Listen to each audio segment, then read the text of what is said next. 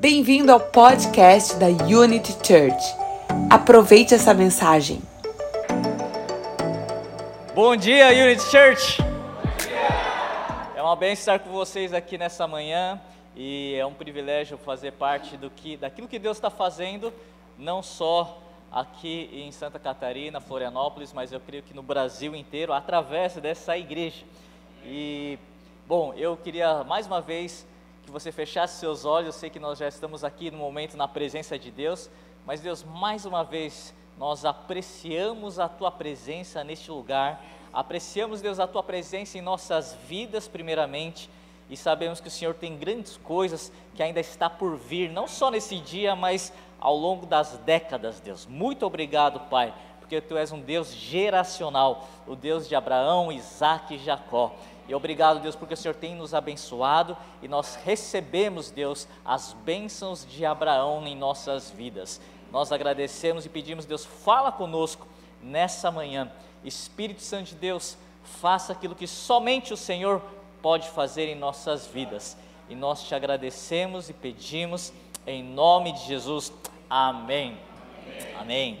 Agradeço mais uma vez, pastor Henry, pastora, pastora Késia, pela receptividade que estou tendo aqui. E eu saí de São Paulo, eu acho que foi umas cinco e pouco da manhã, mas estou bem, graças a Deus. E eu, fiquei muito assim, é, é, Deus, Deus não desperdiça nada. E a gente, vocês estão comemorando quatro anos de igreja. E sabia que no, no Japão, quando você se comemora, eu lembro quando eu percebi isso, foi quando meu avô comemorou 80 anos de idade. Aí era um aniversário de 80 anos, mas eles estavam comemorando 81. Eu falei, mas como assim 81 se ele está fazendo 80? Não, porque ele já está entrando no próximo ano, 81 anos. Então eu sei que vocês estão comemorando 4 anos, mas eu sei que vocês já estão entrando no número 5. O 5 é o número da graça de Deus para a igreja aqui, Unity Church. E bom, para quem não me conhece, sou o pastor Lucas Hayashi. Eu nasci e cresci na igreja desde é, quando chamava a, a, a Zion Church chamava a comunidade Monte Sião há muito tempo atrás e foi fundada com os meus pais. E como vocês podem ver sou descendente de japonês. E antigamente 90% da igreja era japonesa. E até falava não é Monte Sião é monte de japonês. Não só japonês. Mas enfim e eu fui ordenado pastor, na verdade eu nunca quis ser pastor, mas é, milagrosamente Deus me chama para a esfera da igreja e eu obedeço à voz de Deus. E eu, quando eu fui ordenado pastor em 2016, eu tive que passar por um processo de, é, de, de, avaliação, vamos dizer assim, processo para o pastoreio da igreja. E teve vários trabalhos que tive que fazer, sabe, dissertação, monografia, TCC? É pior do que isso, porque eram vários. Mas um dos trabalhos era escrever autoetnografia. O que é autoetnografia? É você escrever um pouco da sua vida e contar as experiências que você passou e o que, que você viu a mão de Deus sobre a sua vida. E quando eu estava escrevendo isso, desde é, é, comecei a lembrar do meu nascimento, enfim, aí eu comecei a eh, lembrar, nossa, eu, eu nasci de novo, aceitei Jesus como Senhor Salvador com sete anos de idade. Depois de cinco anos, eu tive o batismo com o Espírito Santo com 12 anos de idade. Aí depois eu comecei a ver a minha história toda, eu me formei, depois de cinco anos eu comecei, é, é, a, a, depois de cinco anos de, de, estudo eu me formei, depois de cinco anos eu comecei a trabalhar no hospital, depois de cinco anos, aí eu comecei a perceber que a cada cinco anos tinha uma transição significativa na minha vida. Não sei se você já reparou, e algumas pessoas têm transições, os ciclos de vida de três anos, outros de sete anos, mas o meu ciclo é de cinco anos. E 2022, na verdade 2016, então fui ordenado pastor, e eu falei, nossa, a cada cinco anos acontece uma transição na minha vida. O que, que vai acontecer daqui cinco anos? Ou seja, depois de 2021, começaria 2022, um novo ciclo. E quando comecei o ano de 2022, então uma, a gente tem um evento no, em janeiro que como se fosse um, uma conferência profética lá na igreja, e teve um pastor que chama Bob Hazlett, que na verdade ele é americano, e ele, no meio da. da a igreja estava lotada, é a época que mais a igreja está lotada nessa conferência, e ele fala: Lucas, eu tenho uma palavra para você. E aí ele, ele, ele não me conhecia tão bem, ele falou assim: Deus está te chamando para a esfera da educação. E Deus aí começou a trazer várias palavras proféticas em relação à, à, educação. E eu comecei a entender, Deus, então é para eu ir para a esfera de educação. Que eu, eu já tinha dado aula há cinco anos numa universidade em São Paulo, e depois eu transicionei para a igreja. Eu falei, Deus, agora estou entendendo. Então, o próximo cinco, ciclo, ou cinco anos, eu tenho que investir na educação. Então, isso foi em janeiro de 2022. Em fevereiro de 2022, eu comecei a fazer um MBA em gestão escolar lá na USP, e estou terminando ainda. Só que ao mesmo tempo, o pastor Theo ele falou para mim, Lucas, eu sei que você já está fazendo MBA em é, gestão escolar, mas eu creio que Deus tem algo não só para o Brasil, mas onde a gente tem Zion Church, a gente quer abrir escolas e a esfera de educação também. Então, eu sei que a USP é boa, mas acho que você precisa ter um, um, uma, um certificado internacional. Ele falou, por que você não vai para, faz um mestrado online lá no Oral Roberts University, lá em Tulsa, Oklahoma? Eu falei, bom, tá bom. E quando eu fui aplicar, então, eu fiz a aplicação, eu estava fazendo uma entrevista com a, a diretora internacional, e na entrevista quando ela percebeu, ela, eu falei que eu estava dando, já tinha dado aula durante cinco anos na universidade. Ela pergunta: Ué, então você já tem um mestrado? Eu falei: Tenho. Ela, então por que você não aplica para o doutorado? Eu falei: Bom, o que, que, que, que os requer? Ela requer um pouco mais de tempo, requer algumas exigências a mais, enfim, mas acho que vale a pena. Eu falei: Não, com certeza, para mim vale a pena. Então eu quero aplicar para o doutorado. Eu apliquei para o doutorado, fiz todos os trabalhos, as provas, e eu estava num período então de espera para sair, em duas semanas ia sair o resultado. E estou resumindo bem a história. E eu estava então nessa espera e veio um amigo meu, na verdade é um, um pastor lá do Canadá, chama Bruce. E quando ele chegou no Brasil, a gente estava conversando, eu levei, a gente estava numa viagem de duas horas para o sul, indo para registro, lá de São, de São Paulo para registro, e ele começa a perguntar, e aí, como que estão as coisas? Aí eu falei, Bruce, cara, na minha vida, eu nunca te falei isso, mas a cada cinco anos existe uma transição.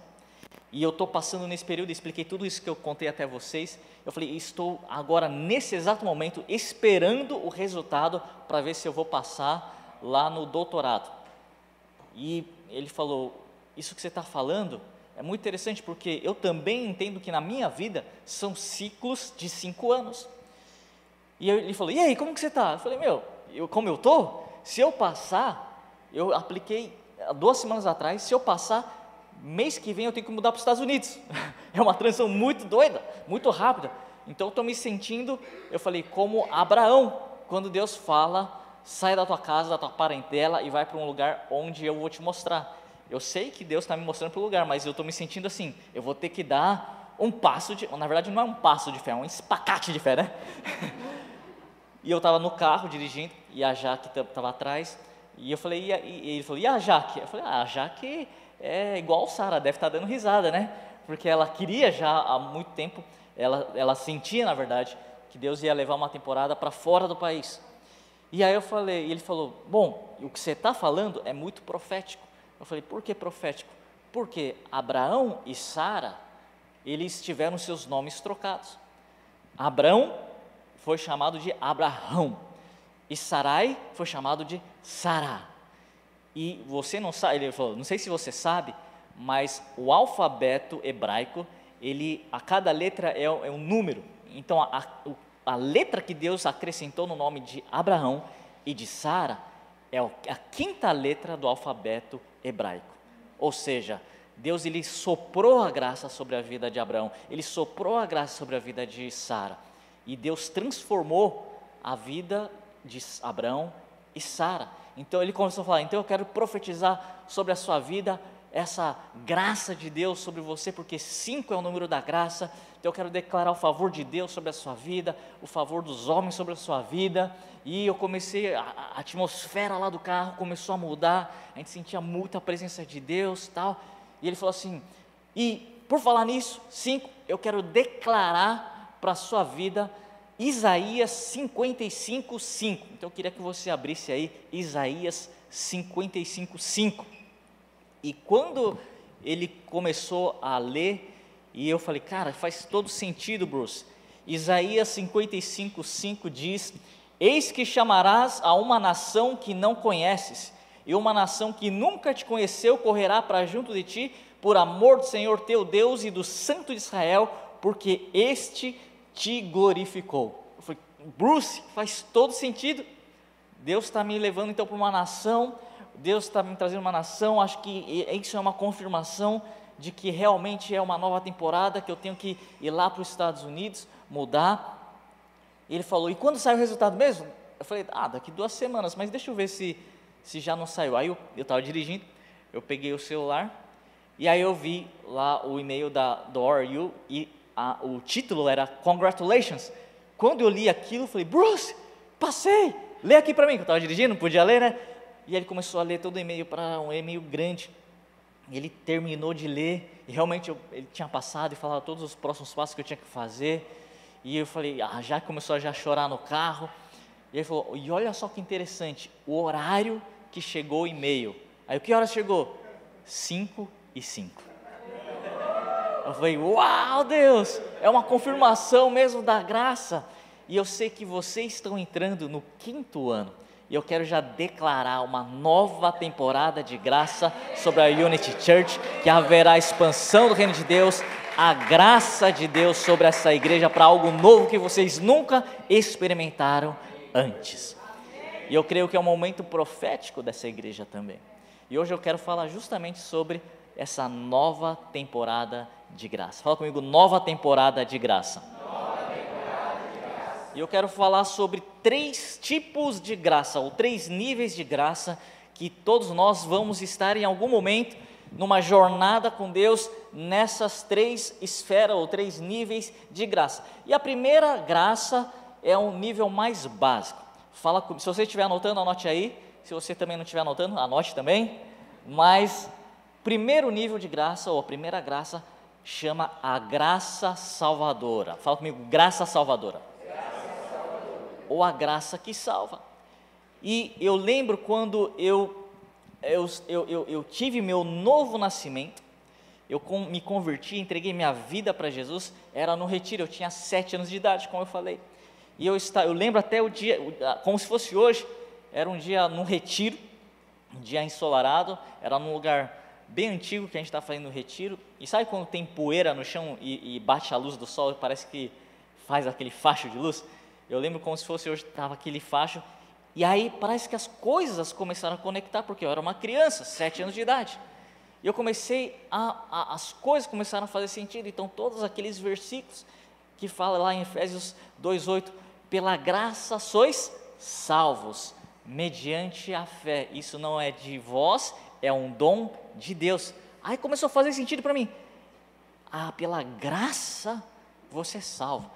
Aí sai quando começa um versículo chamar outro versículo, aí eu era criança, a gente decorava muitos versículos quando era criança, e aí vinha lá, outro versículo fala, porque o salário do pecado é a morte, mas o dom gratuito de Deus, ou a graça de Deus, é a vida eterna em Jesus. Eu falei, não, peraí, então, se a graça, pela graça eu sou salvo, e por que eu deveria estar salvo do que? Da morte? A morte, porque o salário, a consequência do pecado é a morte. Aí vem outro versículo, que porque você foi gerado em iniquidade e em pecado concebeu minha mãe. Lá o, salmista fala em Salmo 51, 5. Aí eu falei, nossa, então é isso. Todos nascemos em pecado, nós mereceríamos a morte eterna, e essa morte eterna é uma morte espiritual, mas existe a graça de Deus que eu preciso ter fé e ser salvo. E aí vem o último versículo, Romanos 10, 9. Fala: se com a tua boca você confessar que Jesus Cristo é o seu Senhor e com o seu coração você crê que Deus ressuscitou Jesus Cristo dos mortos, então você será salvo. Então, tudo fez sentido. Eu falei: Deus, eu sou um pecador, eu nasci em pecado, todos nascemos em pecado, mas tem a sua graça que pode tirar essa consequência do pecado, que é a morte eterna, então eu posso ter uma vida eterna. Então, para isso, eu preciso crer no meu coração e confessar com a minha boca. E aí teve o apelo para a salvação. Sabe quando eu falo, se você quer entregar sua vida para Jesus, se você quer reconhecer Jesus como seu Senhor e Salvador, levante sua mão. Aí eu levantei Eu, porque fez muita conexão para mim. Vem aqui para frente. Eu fui lá na frente, eu lembro. Fui lá, ajoelhei e comecei a, a, sentir uma mistura de alegria. E sabe, uma criança como estava chorando de alegria, aquela coisa que eu não estava entendendo muito bem o que, que era, mas eu sei que alguma coisa estava acontecendo dentro de mim. E eu estava entendendo que Deus, Ele estava me trazendo essa graça salvadora, o entendimento dessa graça salvadora, e então eu estava fazendo a mais importante e melhor decisão da minha vida, que era entregar minha vida a Jesus, era confessar Jesus como meu Senhor e Salvador, e eu estava tendo uma nova vida no Espírito. E aquele dia foi para mim um algo marcante. Então, como eu falei, eu lembro até hoje como foi isso. E eu lembro que depois é, era de manhã a sessão, aí depois quando encerrou a sessão, eu não sei mais, uma criança de 7 anos, eu saí correndo e tinha um refeitório que a gente fazia as refeições e era redondo. Eu lembro que eu estava tão feliz e eu ficava dando volta em torno desse refeitório, parecia, sabe, quando o time ganha e dá a volta olímpica, eu estava lá igual um doido, o pessoal ficava me olhando e falei, sei lá, que estava pensando que eu estava fazendo, mas porque eu entendi, eu falei, Deus, agora eu tenho uma nova vida no Espírito, a melhor e mais importante decisão, e Jesus fala, se você confessa Jesus publicamente, Deus, Jesus fala, eu também confessarei você diante do Pai. Eu falei, Jesus, obrigado, que eu tomei a mais importante decisão. Eu lembro que estava eu, estava alguns meus amigos, tinha pessoas de tudo quanto é tipo de idade, tudo lá na frente, fazendo, tomando essa mais importante decisão da vida. E eu casei, é, agora dando uma pausa aqui, eu lembro quando eu casei com a, é, eu casei com a minha esposa Jaqueline, uma paraibana, né, então imagina a mistura japonês com uma paraibana, e, mas eu lembro que ela teve uma experiência diferente. Ela, ela aceitou Jesus como Senhor e Salvador quando ela já tinha seus 20 anos de idade. Ela também cresceu, nasceu na igreja, numa outra igreja, e ela nunca tinha ela era, foi líder de adolescentes, agora ela estava líder de jovens e estava num retiro com os jovens, ela liderando o retiro, quando o pregador estava falando sobre essa graça salvadora. E quando o pregador falou sobre essa graça salvadora, ela caiu em si e falou: Eu nunca fiz isso publicamente. Eu nunca confessei Jesus como meu Senhor e Salvador publicamente. Eu nunca fiz essa melhor e mais importante decisão publicamente. E olha que ela cresceu na igreja. E naquele dia ela falou: aquele dia foi um marco na minha vida, porque aquele dia eu tive a certeza da minha salvação. Eu tive a certeza dessa graça salvadora. E aquilo mudou a vida, aquilo começou a trazer uma revelação maior do que, que é a graça de Deus. E, obviamente, estou falando sobre a graça salvadora, e talvez você esteja aqui hoje, talvez você nunca teve essa oportunidade de falar: Jesus, eu quero o Senhor como meu Salvador, como dono da minha vida. Talvez você nunca teve essa oportunidade, ou talvez você não lembra o dia que você fez isso. Porque imagina uma criança, né? E eu tinha sete anos de idade. Eu falei, nossa, agora eu nasci de novo. Eu tenho um novo nascimento. Aí eu falei, eu, eu fiquei, nossa, que legal, agora eu vou ter dois aniversários. O dia 20 de agosto de 1979, que eu nasci, né, nasci naturalmente, e, e a minha data de aniversário espiritual, que era aquele dia que eu estava nascendo. Eu falei, caramba, agora eu vou ter dois bolos de aniversário, é, que legal. Mas a verdade é que um dia nós vamos morrer, esse corpo fica. E o que vai prevalecer é só a data da eternidade. Então eu queria dar essa oportunidade para você. Talvez você não fez isso ainda, você não lembra qual é o dia, mas hoje você tem essa oportunidade de falar: Deus, eu quero ter a certeza da salvação, eu quero ter a certeza da minha aliança contigo. Se você quer fazer isso agora, hoje, tomar essa mais importante decisão da sua vida, e você não teve essa oportunidade, eu quero orar, fazer com você junto, fazer uma oração com vocês. Tem alguém aqui que quer fazer essa decisão, tomar essa mais importante decisão? Tem alguém? Tem alguém que. Glória a Deus, glória a Deus. Glória a Deus. Essa é a mais importante decisão da sua vida. Eu posso, eu, pode, você pode vir aqui, eu quero orar com você. Eu quero orar com vocês dois. Glória a Deus. Deus abençoe. Vem cá, isso, vem traz. Que legal, vira aqui para mim. Como eu falei, é a mais importante decisão da sua vida. Quantos você tem? Quantos anos você tem? Oito. Oito? Eu tinha oito anos quando tinha a sua idade, sabia? Verdade. E quando você. Você sabe, né? Eu tinha mais ou menos a sua idade quando eu fiz essa maior e mais importante decisão. E hoje vocês estão aqui, diante das testemunhas, e Jesus fala: se você confessa publicamente, eu um dia confessarei diante de Deus Pai.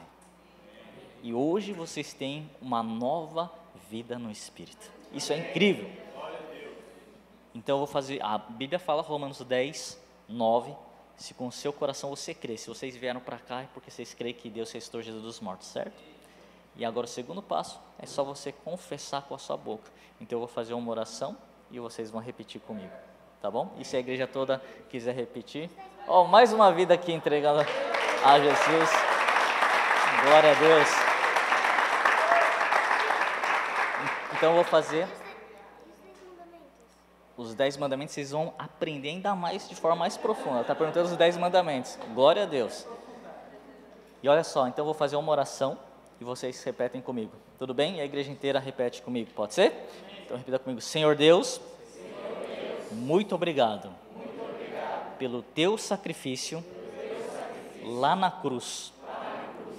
Obrigado, obrigado porque o Senhor perdoa, o Senhor perdoa os meus pecados. E, hoje, eu quero confessar, que o Senhor Jesus é o meu Salvador o Senhor, o dono da minha vida, e eu entrego a minha vida a Ti. Vem, Senhor, e faz morada em mim.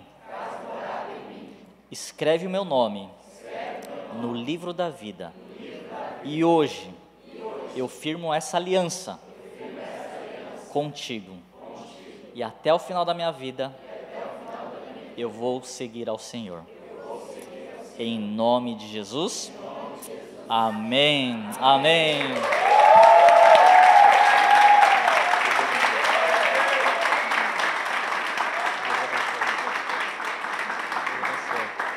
Glória a Deus. Existe festa no céu, então faz festa aqui na terra por essas vidas que aceitaram Jesus. Glória a Deus. Glória a Deus. E olha só, abra sua Bíblia em Efésios 2, 8. Efésios 2, 8 fala, porque pela graça, essa graça salvadora, vocês são salvos, mediante a fé. Isso não vem de vocês, é um dom de Deus, não de obras para que ninguém se glorie, pois somos feitura dele, criados em Cristo Jesus para as boas obras, as quais Deus de antemão preparou para que andássemos nelas. Olha só o que a Bíblia fala: que nós somos salvos pela fé não, é de, não vem de nós, a fé, até a fé vem de Deus e não é por de obras. A gente não precisa fazer nada, a gente não precisa fazer obras para que ninguém se glorie, mas é de graça, por isso chama graça. Mas no versículo 10 fala que nós somos criados em Cristo Jesus para as boas obras. Em outras palavras, as boas obras não te capacita a receber a graça. Mas quando você recebe a graça, isso te capacita para fazer as boas obras. E quando eu entendi aquilo como vocês fizeram essa decisão hoje, não é uma linha de chegada, como eu estava comemorando, uh, e realmente é, é, a, é a festa, é a maior, mais importante decisão, mas é apenas o começo. Não é a linha de chegada, mas é o ponto de partida para algo sobrenatural que Deus vai fazer na sua vida. E aí é o outro nível de graça. Fala comigo. Graça transformadora. Então, primeiro, a gente falou de graça salvadora, essa graça que nos salva, mas agora é a graça transformadora. E um dos exemplos de transformação na Bíblia é Saulo. Você conhece muito bem a vida de Saulo, ele perseguia os cristãos, ele matava os cristãos, até que um dia ele estava indo para Damasco, ainda aprisionar mais cristãos, e ele teve um encontro com Jesus. Você sabe, ele fica cego, e Jesus fala: Ó, vai em tal lugar que vai ter um discípulo meu chamado Ananias, e você vai encontrar com ele lá, e ele vai colocar as mãos sobre você e você vai ser curado. Ao mesmo tempo, Jesus aparece para Ananias e fala: Ananias, você vai lá na, no lugar tal, e você vai encontrar o Saulo, e, você vai impor as mãos sobre ele e ele vai ser curado. E Ananias fala com Jesus: Mas Jesus, é aquele Saulo, o serial killer dos cristãos? Você lembra disso? E, e, e Jesus fala: Sim, é ele, mas eu escolhi Saulo. Então Ananias vai lá e obedece, e você conhece a história. Ananias vai lá, impõe as mãos sobre Saulo, Saulo é curado e ele tem um novo nascimento, ele conhece a Jesus e aquele momento a vida dele é transformada. Só que olha só que interessante, sabe o que significa o nome Ananias? Ananias significa graça. Ele tem um encontro com a graça salvadora. Só que na história, e a gente conhece essa história, a gente pensa que naquele momento Saulo já virou o, o, o mega apóstolo Paulo que ele já no dia seguinte já começou a pregar o evangelho, já começou a, a, a, a, levar, fazer as viagens missionárias dele, a expandir o reino de Deus, o cristianismo para a Europa, para a Ásia. Não! Ele teve sim o um encontro com a graça salvadora, instantaneamente o espírito foi salvo, mas ele teve que entender agora a graça transformadora. E se você for estudar a Bíblia, ele fica três a sete anos no anonimato, ele some. Única coisa que a gente sabe é que ele foi para a Arábia. Fazer o que? A gente não sabe. Ou seja, ele teve um processo de transformação até ele ser encontrado como um mega apóstolo, o apóstolo Paulo. E eu creio que nesse processo de que ele estava escondido, nesse processo que ele estava sumido, nesse processo de anonimato, ele estava tendo o encontro com essa graça transformadora. E eu vou te mostrar na Bíblia que isso aconteceu. Abra aí a sua Bíblia em 1 Coríntios capítulo 15. 1 Coríntios capítulo 15, aqui já o apóstolo Paulo já era reconhecido por todos como o grande apóstolo. Como assim Paulo? Paulo não viveu junto com os outros doze apóstolos, com Jesus em, em, em pessoa física, mas Paulo, ele mesmo assim, ele estava sendo até mais reconhecido como o grande apóstolo, mais que Pedro talvez, mais que João talvez, mais do que aqueles doze apóstolos que estiveram em vida, em carne e osso com Jesus. E o apóstolo Paulo não conviveu, né, ele não era parte dos doze, mas ele estava sendo reconhecido como um grande apóstolo. Agora, olha só então o que, que ele fala no versículo 9. Ele fala: porque eu sou o menor dos apóstolos, que mesmo não sou digno de ser chamado apóstolo, pois persegui a igreja de Deus. Ele está falando, vocês estão falando que eu sou um mega apóstolo, mas na verdade eu nem deveria ser considerado um apóstolo. E mas já que vocês estão me considerando apóstolo, eu sou o dos menores. Agora a chave está no versículo 10. Ele fala mas pela graça de Deus, fala comigo, graça de Deus, eu sou o que sou e a sua graça que me foi concedida não se tornou vã. Antes trabalhei muito mais do que todos eles, do que todos os outros apóstolos. Todavia não eu, mas a graça de Deus comigo. Olha só o que Paulo fala. Pela graça de Deus, eu sou o que sou pela graça de Deus, hoje eu sou o mega apóstolo, o mega apóstolo que vocês estão falando que eu sou. Mas ele volta. Mas a sua graça que me foi concedida não se tornou vã. Antes eu trabalhei mais do que todos eles. Ou seja, se ele fala eu não tornei vã a graça de Deus, significa que nós podemos tornar a graça de Deus em vão. Não a graça salvadora Aqui é a graça transformadora. Na graça salvadora, você não precisa fazer nada, só precisa ter fé e confessar Jesus como seu Senhor Salvador. Agora, a graça transformadora é uma cooperação, porque Paulo falou: Eu fui o que mais trabalhei, mas não eu, mas a graça de Deus em mim. É uma parceria, é uma cooperação, é uma colaboração da graça transformadora e do seu trabalhar em Deus. Então, durante esses três, sete anos que Paulo ele estava no anonimato, eu creio que Deus estava trabalhando com a graça transformadora, mas ao mesmo tempo Paulo falou: Eu fui o que mais trabalhei. Significa que a graça de Deus, quando a gente fala graça no macro geral, Deus, você vem do jeito que está. Paulo era o maior serial killer. Paulo, ele tinha muita coisa. Ele falou: Eu persegui a igreja, eu matei cristãos. Ou seja, venha do jeito que você está. Essa é a graça salvadora. Porém, a graça transformadora é a continuação da graça de Deus. Fala, tudo bem, você vem do jeito que está, mas a graça de Deus é tão maravilhosa que Ele não te permite que você permaneça do jeito que você está. Porém, você vai ter que trabalhar. Porém, você vai ter que deixar sua vida pecaminosa. Porém, você vai ter que deixar a sua mente ser renovada. Porém, você vai ter que fazer muita coisa. Você e a graça de Deus. Vocês estão entendendo? Então a graça, a graça salvadora é de graça e não precisa fazer nada, mas para você ser transformado, agora você vai ter que fazer algo. Agora você precisa fazer alguma coisa. Quando a gente mudou então para os Estados Unidos, lá é, em 2022, a gente mudou já em, é, no meio do ano, e eu lembro que foi uma transição bem importante nas nossas vidas, porque mudar de país é, tem todo um processo, né, ainda mais quando você tem filhos. O meu filho mais velho, Matheus, hoje ele tem 15 anos, no ano passado ele tinha 14. Ele já estava numa escola de inglês, então ele já sabia o inglês razoável para se virar. Agora, a Bibi, que é a minha filha mais nova, ela tinha 11 anos, ela não tinha inglês.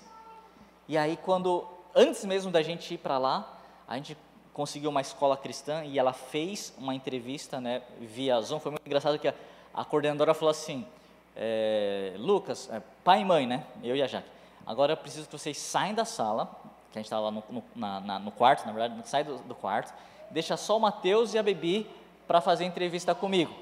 A gente, tá bom, a gente saiu, né? Saímos do quarto, deixamos só a frestinha assim da, da, da porta e ficamos olhando, né?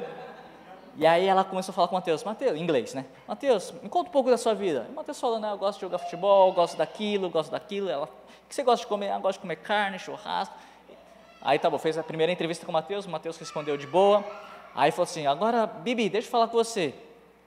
É, o que, que você gosta de fazer? Cri, cri, cri.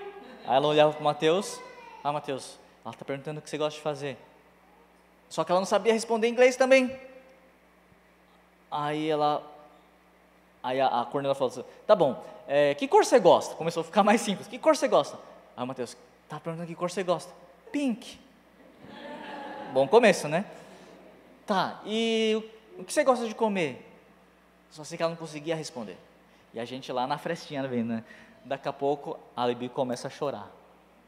Aí a coordenadora, não, não, não, não precisa chorar, não precisa chorar. É, pai, mãe, pode voltar, pode voltar. Já entra. Aí a gente entra, não, tudo bem, é, faz o seguinte, quando vocês vierem para cá, a gente tenta novamente. Tá bom. E aí, é, eu falei para a coordenadora, a Miss Billups, falei, Miss, Bill, Miss Billups, seguinte, o nosso objetivo, a gente só vai ficar um ano aí.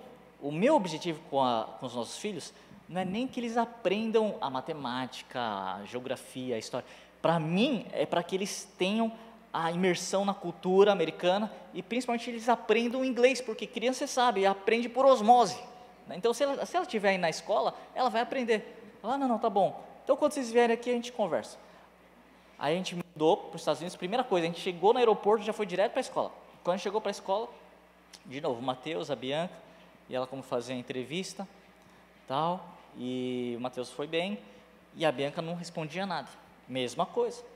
Eu falei, Miss Billups, é, é seguinte, como eu falei, deixa ela, ela, ela, ela quer, ela quer, ela, e a Bianca queria mesmo, mas ela não vai é, aprender geografia, eu não estou preocupado, pode tirar D, E, enfim.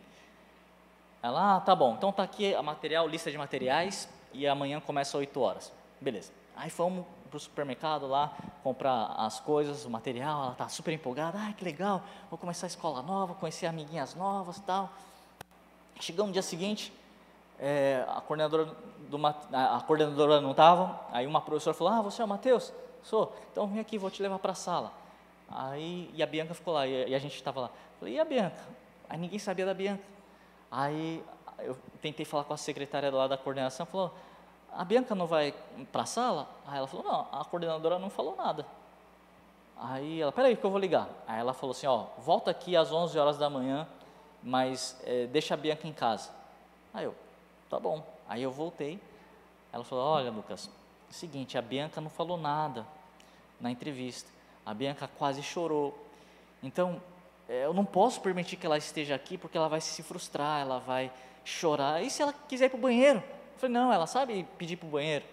E se ela quiser, eu falei, olha, Miss Beleza, ela vai ficar mais frustrada se ela não vir para a escola. Ela estava super empolgada ontem comprando material, tal, tal. por favor, deixa. Eu não posso. Eu falei, e se ela chorar? Se ela chorar, me liga, eu venho pegar ela. Eu falei, então vamos fazer, vamos fazer o seguinte, eu vou deixar, vamos deixar ela meio período, três horas por dia, chama uma amiguinha para ficar ser a sombra dela e ela ajudar a levar para o banheiro, ela vai no locker, no armário, tudo. E, e a gente vamos fazer uma experiência de uma semana. Depois de muita insistência lá. Ah, tá bom, tá bom. Passou uma semana, ela falou: Nossa, a Bianca se deu super bem, conseguiu se virar. Vamos deixar mais uma semana então, tá bom. Passou mais uma semana, nossa, ela ficou super bem, então agora ela pode ficar o período integral. Enfim, e lá em casa, a gente estudando com a Bianca, a gente, e a Bianca super empenhada também, falei, Bianca, você vai ter que estudar o dobro que o Mateus, porque você tem que, além de estudar o que tem que aprender, mas você tem que estudar inglês. E todo dia eu colocava a mão sobre a Bianca, cabeça dela, e declarava Lucas 2,52, Jesus crescia em estatura em graça, favor diante de Deus, dos homens, e eu falei, Deus, é essa graça que eu preciso para a vida da Bianca. E a Bianca, ela fazendo o esforço dela, estudando, trabalhando, o inglês dela, se esforçando para. Aí todo lugar que a gente ia para o restaurante, Bianca, você que vai fazer o pedido de para o garçom. Então ela se esforçava, ela não saía dessa zona de conforto dela, mas ela, eu via ela de, se dedicando àquilo, mas ao mesmo tempo, Deus, vem com a tua graça. Resumindo a história, terminou no letivo. Teve a, a, formatura e teve a premiação lá dos melhores estudantes de esporte, melhor estudante, estudante de matemática, melhor estudante de história, tal, tal. Foi aquele tipo Grammy Awards, né? Que teve lá.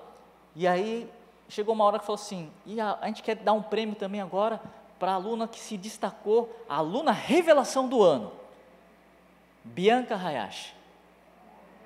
Aí chamou, não, aí quando chamou a Bianca, eu e a Jaque estava lá, a Jaque já chorando. E ela ganhou não só o, o prêmio Revelação, mas porque ela também, é, de aluna internacional, foi a única aluna que ficou com A e B, A e B na, em todas as notas da escola. No começo era D, mas no final, quando fechou o ano, era tudo A e B. E ela foi premiada. Eu falei, Deus, é a graça salvadora que ela já tinha, mas a graça transformadora, mas também teve o esforço dela. Eu não sei qual é a, aonde você precisa ter uma transformação. Eu não sei se é nos seus estudos, eu não sei aonde que é, mas eu sei que existe a graça de Deus disponível para você e tem a nossa parte, então, de nós trabalharmos, trabalharmos. Então, trabalhe bastante, seja nos seus estudos, seja, sei lá qual a sua esfera de atuação, porque existe a graça de Deus, mas ela coopera com o seu esforço para que você então possa ser transformado para levar transformação para o mundo, amém? Fala comigo, graça transformadora. graça transformadora.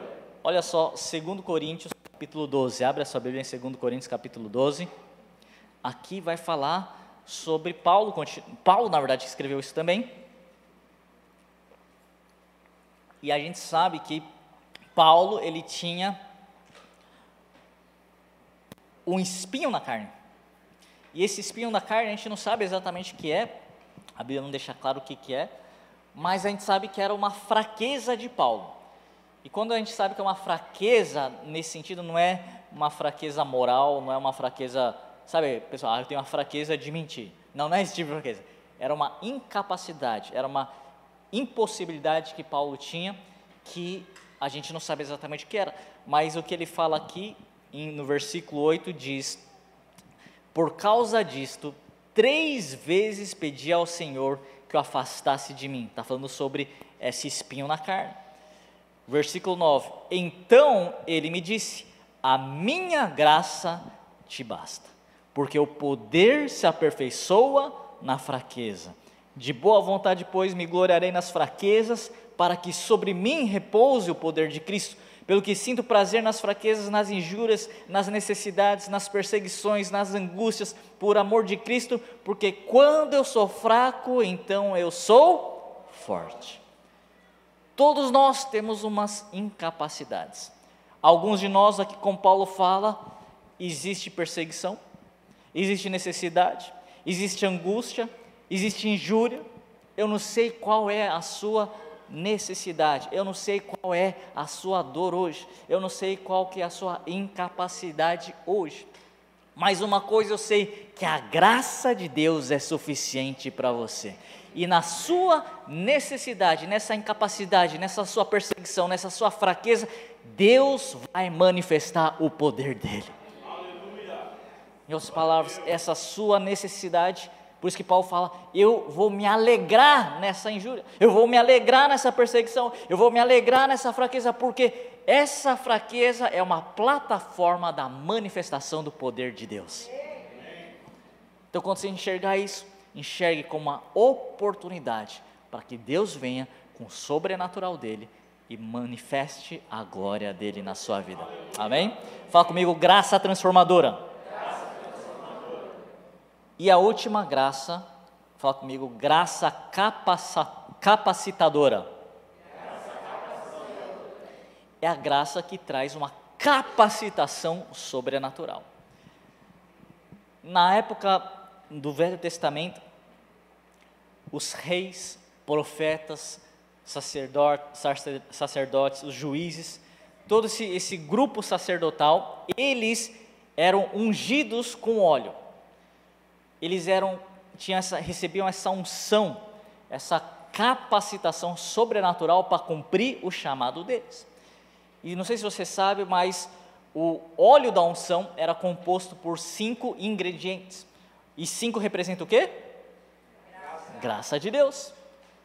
E ele, ela, eles recebiam então essa graça de Deus, não a graça salvadora, não a graça transformadora, mas é uma graça capacitadora. Ou seja, para você cumprir aquilo que ele tinha que cumprir. No caso do rei, ele tinha que cumprir o mandato dele para governar, para fazer as coisas como o pai da nação. O juiz, ele tinha que legislar a nação, mas ele tinha também uma função militar. O profeta, ele tinha que ser a voz de Deus e assim por diante. 1 Pedro 2,9 fala: Vós sois o que?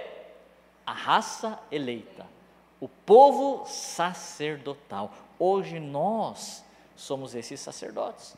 Hoje nós precisamos cumprir algo que Deus nos chamou a cumprir. Ah, mas Lucas, eu não sou pastor, eu não sou apóstolo, eu não sou mestre, eu não sou evangelista, eu não sou sacerdote. Sim, você é sacerdote. Pedro fala. Mas como assim eu não trabalho na igreja? Eu não sou igual o pastor Andy que está aqui nos domingos. Não faço parte da equipe de louvor e adoração. Eu não faço parte de nada daquela igreja. Mas deixa eu dizer uma coisa. Você tem um chamado de Deus na sua vida. Que você precisa dessa graça capacitadora. E o óleo da unção ele representa o Espírito Santo. Fala comigo, Espírito Santo. Ou seja, para você cumprir aquilo que você tem que cumprir, você precisa do Espírito Santo. E olha só que interessante. A primeira pessoa, a primeira menção de uma pessoa que foi cheia do Espírito Santo, não foi um profeta, não foi um mestre, não foi um evangelista, não foi um apóstolo, não foi ninguém do nível eclesiástico. Sabe quem foi? Bezalel. Lá em Êxodo, capítulo 33, fala: Bezalel é a primeira menção de um homem que foi cheio do Espírito Santo. Bezalel, ele era o responsável para fazer a decoração, o design de interiores do tabernáculo de Moisés. Ou seja, Bezalel era como se fosse um arquiteto. Ele era como um design de interiores, ele era um artesão, um artista mas ele foi cheio do Espírito Santo de Deus para cumprir com excelência, com criatividade aquilo que ele tinha que fazer. Eu não sei se você é da esfera de artes e entretenimento, que a gente fala das sete esferas da sociedade: Artes e entretenimento é uma das esferas. O que é artes e entretenimento? Seja artes plásticas, artes cênicas, artes músicas, arte culinária, tudo que envolve artes e entretenimento, esportes. Tem pessoas que são chamadas para essa esfera. Nessa esfera também precisa do Espírito Santo para exercer a sua função ali. A outra esfera é comunicação e mídia. Comunicação e mídia é a parte de TV, rádio, hoje é YouTube, é, mídias sociais, toda a parte de comunicação, jornalismo. Lá também nós precisamos ter, estar cheio do Espírito Santo para trazer o governo de Deus nessa esfera. Precisa também do Espírito Santo. Tem a outra esfera que é a política e governo. Não sei se você trabalha diretamente com política em algum partido, você tem um chamado para isso, mas mesmo assim precisamos de pessoas cheias do Espírito Santo, amém? A outra esfera é educação. Professores, desde berçário, ensino infantil, ensino fundamental 1, ensino fundamental 2, ensino médio, ensino superior, pós-graduação, todos nós precisamos estar cheio do Espírito Santo, porque o ensino nada mais é do que trazer a busca pela a verdade. E só existe uma única verdade. Essa esfera de educação e ciência. Ciência também fala de pesquisa científica, fala de saúde também. Se você é de qualquer esfera da saúde, um médico, um dentista, um uh, fisioterapeuta, psicólogo, fonoaudiólogo, nutricionista, precisa sim do Espírito Santo tem a outra esfera também que é negócios e economia. Você que trabalha com negócio, com business, com empreendedorismo, com a parte financeira, banco, precisa também do Espírito Santo. A esfera, então, falamos de arte, entretenimento, comunicação, mídia, política, governo, educação. O que mais que eu falei? Ciência, igreja e família. A igreja também precisa do Espírito Santo, certo? E a família também precisa do Espírito Santo. Ou seja, eu não sei qual é a esfera que você está envolvida, mas você precisa do Espírito Santo que vai trazer essa capacitação sobrenatural para você exercer com excelência, com criatividade aquilo que Deus chamou para fazer. Porque o mundo está um caos, as mídias estão um caos, a educação está um caos, a política está um caos, a economia está um caos, e quem tiver o Espírito Santo vai ter a solução criativa com excelência para trazer o reino de Deus. Então, todos nós precisamos o Espírito Santo. Todos nós precisamos receber essa unção, essa graça capacitadora. Então, fala comigo: graça salvadora, graça, transformadora, graça transformadora e graça capacitadora. Então, a graça salvadora nós entendemos que nós somos salvos pelo sacrifício de Jesus. A graça transformadora, nós precisamos entrar em uma cooperação com a graça de Deus para nos transformar, para redimir a nossa alma, nossos sentimentos, para a gente cada dia mais ser transformados. Mas a graça capacitadora é algo que Deus vai te dar para que você cumpra sobrenaturalmente o chamado que Deus chamou para cumprir nas sete esferas da sociedade. Eu queria abrir mais alguns versículos aqui com você. Abra sua Bíblia em Romanos, capítulo 8. Romanos, capítulo 8, fala, versículo 18 e 19. Porque para mim tenho por certo que os sofrimentos do tempo presente não podem ser comparados com a glória a ser revelada em nós a ardente expectativa da criação aguarda a revelação dos filhos de Deus.